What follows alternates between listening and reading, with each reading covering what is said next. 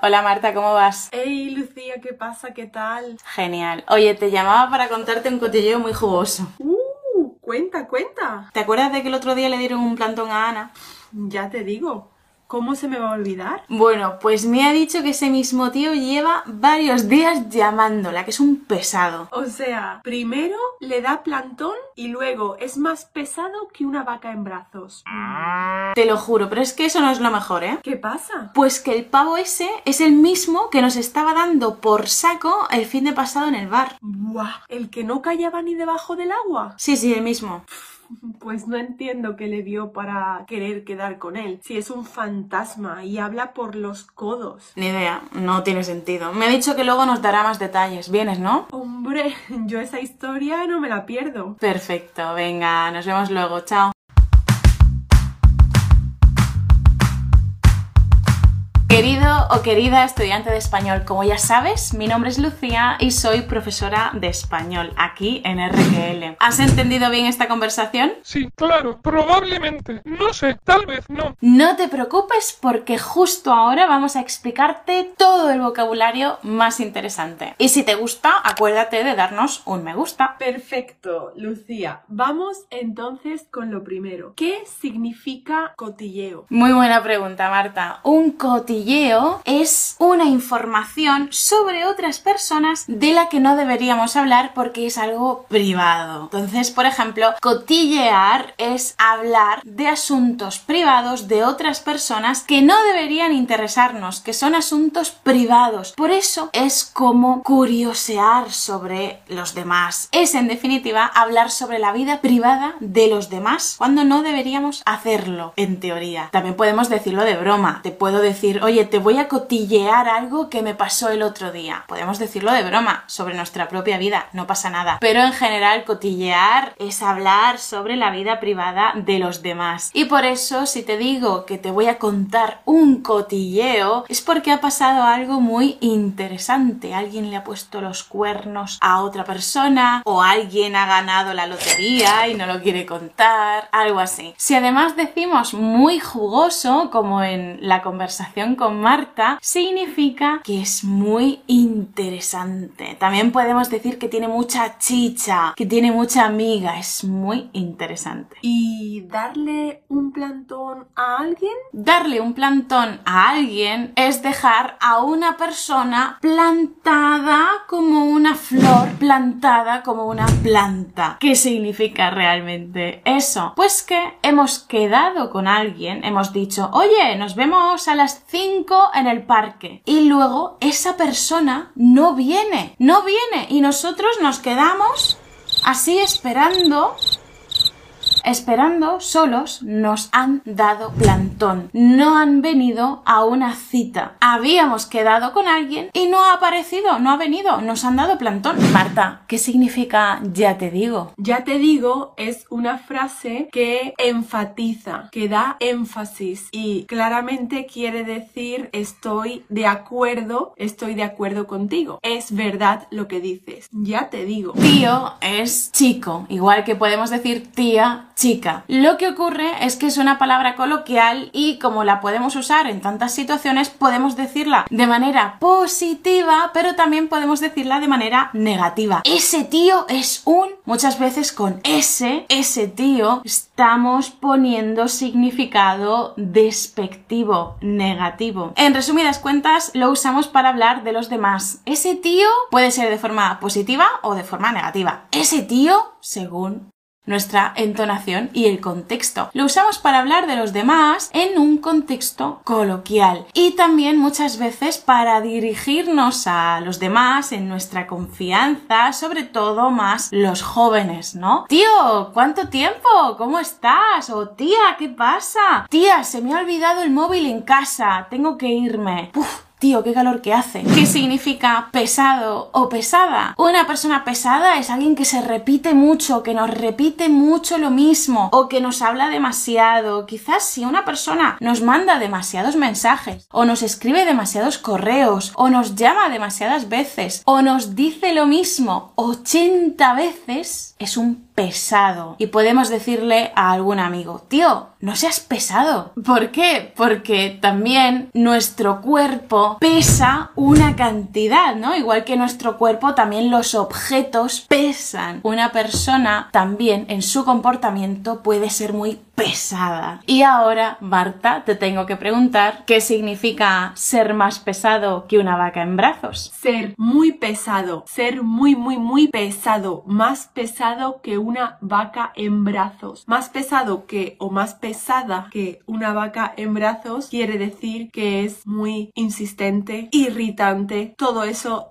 son sinónimos de pesado o pesada. Y la expresión es ser más pesado que una vaca en brazos porque la palabra pesado tiene dos significados. Un objeto pesado es lo contrario de ligero, es decir, un objeto pesado es que pesa mucho, por ejemplo, una maleta muy pesada. Entonces, una vaca es un animal que pesa mucho, que está muy gorda. Por eso decimos es más pesado o es más pesada que una vaca en brazos. Vale, me ha quedado claro. ¿Y qué significa te lo juro? Pues te lo juro, es una manera de meter más énfasis en que lo que estamos diciendo es verdad. Te lo juro, es una promesa, es una promesa muy solemne, pero realmente en el día a día lo usamos simplemente para enfatizar y para asegurar a la otra persona que lo que estamos diciendo es cierto. ¿Y qué significa eso no es lo mejor? Pues muy sencillo. Quiero meter más drama y más interés a la historia que estoy contando. Te he contado algo muy interesante. Pero espera, espera, que tengo otra cosa todavía más interesante. Eso no es lo mejor. Lo mejor es lo que te voy a contar ahora. Muchas veces lo podemos decir de manera irónica he tenido un accidente con el coche y mi coche ha quedado completamente destrozado. Pero es que eso no es lo mejor. Es que encima mi seguro no me lo quiere cubrir. Por eso podemos decir eso no es lo mejor de manera simpática y positiva, contando algún cotilleo, pero también de forma irónica o negativa. En el sentido de todavía ha ocurrido otra cosa peor o más interesante, según el contexto. Y Lucía, ¿qué significa Pavo. Pavo o pava es lo mismo que tío o tía, pero normalmente va a ser despectivo, va a ser negativo normalmente. Es como ese tío, ese pavo. Aquí en la conversación que he tenido con Marta está muy claro su significado despectivo, negativo. El mismo pavo, es ese pavo, es ese tío, pero añadimos un pequeño sema, un significado negativo. ¿Y qué significa dar por saco? Dar por saco. Dar por saco significa molestarle a alguien. Darle por saco a alguien es molestar a esa persona. Quizá estamos siendo muy pesados con esa persona. Lo estamos molestando. Eso es darle por saco. También es insistir. Si, por ejemplo, yo quiero ir a cenar a un restaurante español, pero Antonio no quiere ir a cenar a ese sitio, yo le voy a dar por saco para ir a cenar allí porque me apetece. Voy a ser pesada? Sí. ¿Voy a insistir? Sí. Eso es darle por saco a alguien. Insistirle y molestarle. Entonces, por ejemplo, en la conversación que hemos tenido nosotras antes, he dicho que es el mismo pavo que nos estaba dando por saco el fin de pasado en el bar. ¿Qué significa eso? Pues que seguramente nosotras nos estábamos tomando algo tranquilamente y estaba ese pavo pesado hablando y hablando y hablando cuando no queríamos que nos hablara, nos estaba dando por saco, nos estaba molestando e insistiendo en hablarnos. La forma vulgar de esta expresión es darle por culo a alguien. Ese pavo nos está dando por culo. suena, suena fatal tiene un significado vulgar, muy vulgar, referido al sexo, a cierto postura, etcétera, del sexo, pero no es eso, ¿de acuerdo? No estamos hablando de sexo, estamos hablando de molestar a alguien, que es sinónimo. Y mucho cuidado porque es vulgar, así que elige bien con quién lo vas a usar. Puedes usarlo en un bar con amigos sin problema. Dar por saco no, dar por saco es coloquial. Y Marta, ¿qué significa no callarse ni debajo del agua? No callarse ni debajo del agua es lo mismo que hablar por los codos. Quizás no callarse ni debajo del agua tiene una connotación más negativa, es decir, que eres muy, muy, muy, muy insistente con algo muy pesado o pesada, pero más o menos es lo mismo. Yo, por ejemplo, hablo por los codos, pero no considero que no me calle ni debajo del agua. Yo callo cuando tengo que callar. Básicamente quiere decir que una persona habla, habla, habla, habla mucho y no se calla, no se calla, no se calla ni debajo del agua. Debajo del agua tienes que callar, no puedes hablar porque te ahogarías. Esa es la gracia de esta expresión. Interesante. ¿Y de nuestra conversación qué significa que le vio? ¿Qué le vio? Quiere decir que notó en esa persona, que pensó que esa persona podría ser buena para ella. Entonces, no entiendo qué le vio. No quiere decir ver literalmente, sino no entiendo qué es lo que destacó en él. Si todas las características son malas, Tú dices que no soy guapo, no te lo puedo negar. es un pesado, habla por los codos, es idiota. Pues decimos, no entiendo qué le vio, qué le vio, qué es lo que vio en esa persona. Estupendo. ¿Y qué significa ser un fantasma? Ser un fantasma quiere decir que una persona presume mucho, alardea muchísimo de cosas que realmente no son verdad o que son verdad pero que las exagera. Al fin y al cabo, que miente. Por ejemplo, alguien que presume de tener un millón de euros en el banco y una casa en la playa y cosas así, pero no es verdad. Es un fantasma, es un fantasma. Mm, vale, vale. ¿Y hablar por los codos? Hablar por los codos, hablar por los codos quiere decir hablar muchísimo, hablar demasiado.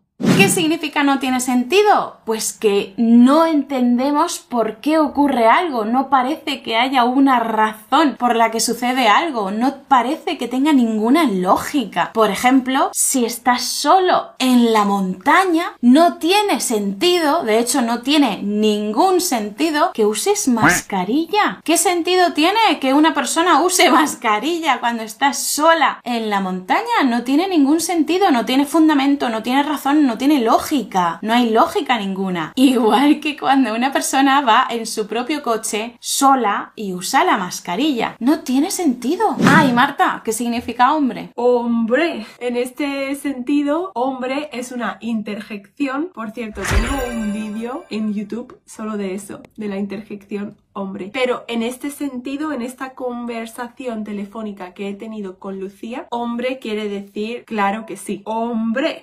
Claro que sí. Estupendo, Marta, muchas gracias. Querido o querida estudiante de español, esperamos que te haya gustado este vídeo y que hayas aprendido un montón. Si es así, nos lo tienes que decir. Dínoslo en los comentarios. Si te ha gustado, dínoslo y cuál ha sido tu expresión o tu palabra favorita. Y déjanos un me gusta, que no te cuesta nada, para ti es gratis y a nosotras nos ayudas un montón. ¿Dónde nos puedes encontrar? A mí, Lucía, de RQL, me puedes encontrar en este canal de YouTube, RQL, en el podcast podcast RQL para hablar español en la Academia de Español RQL o en las redes sociales. Y a mí me puedes encontrar en Instagram como arroba Learn Spanish with Marta. Todo junto. O en YouTube como Spanish with Marta. Hasta pronto.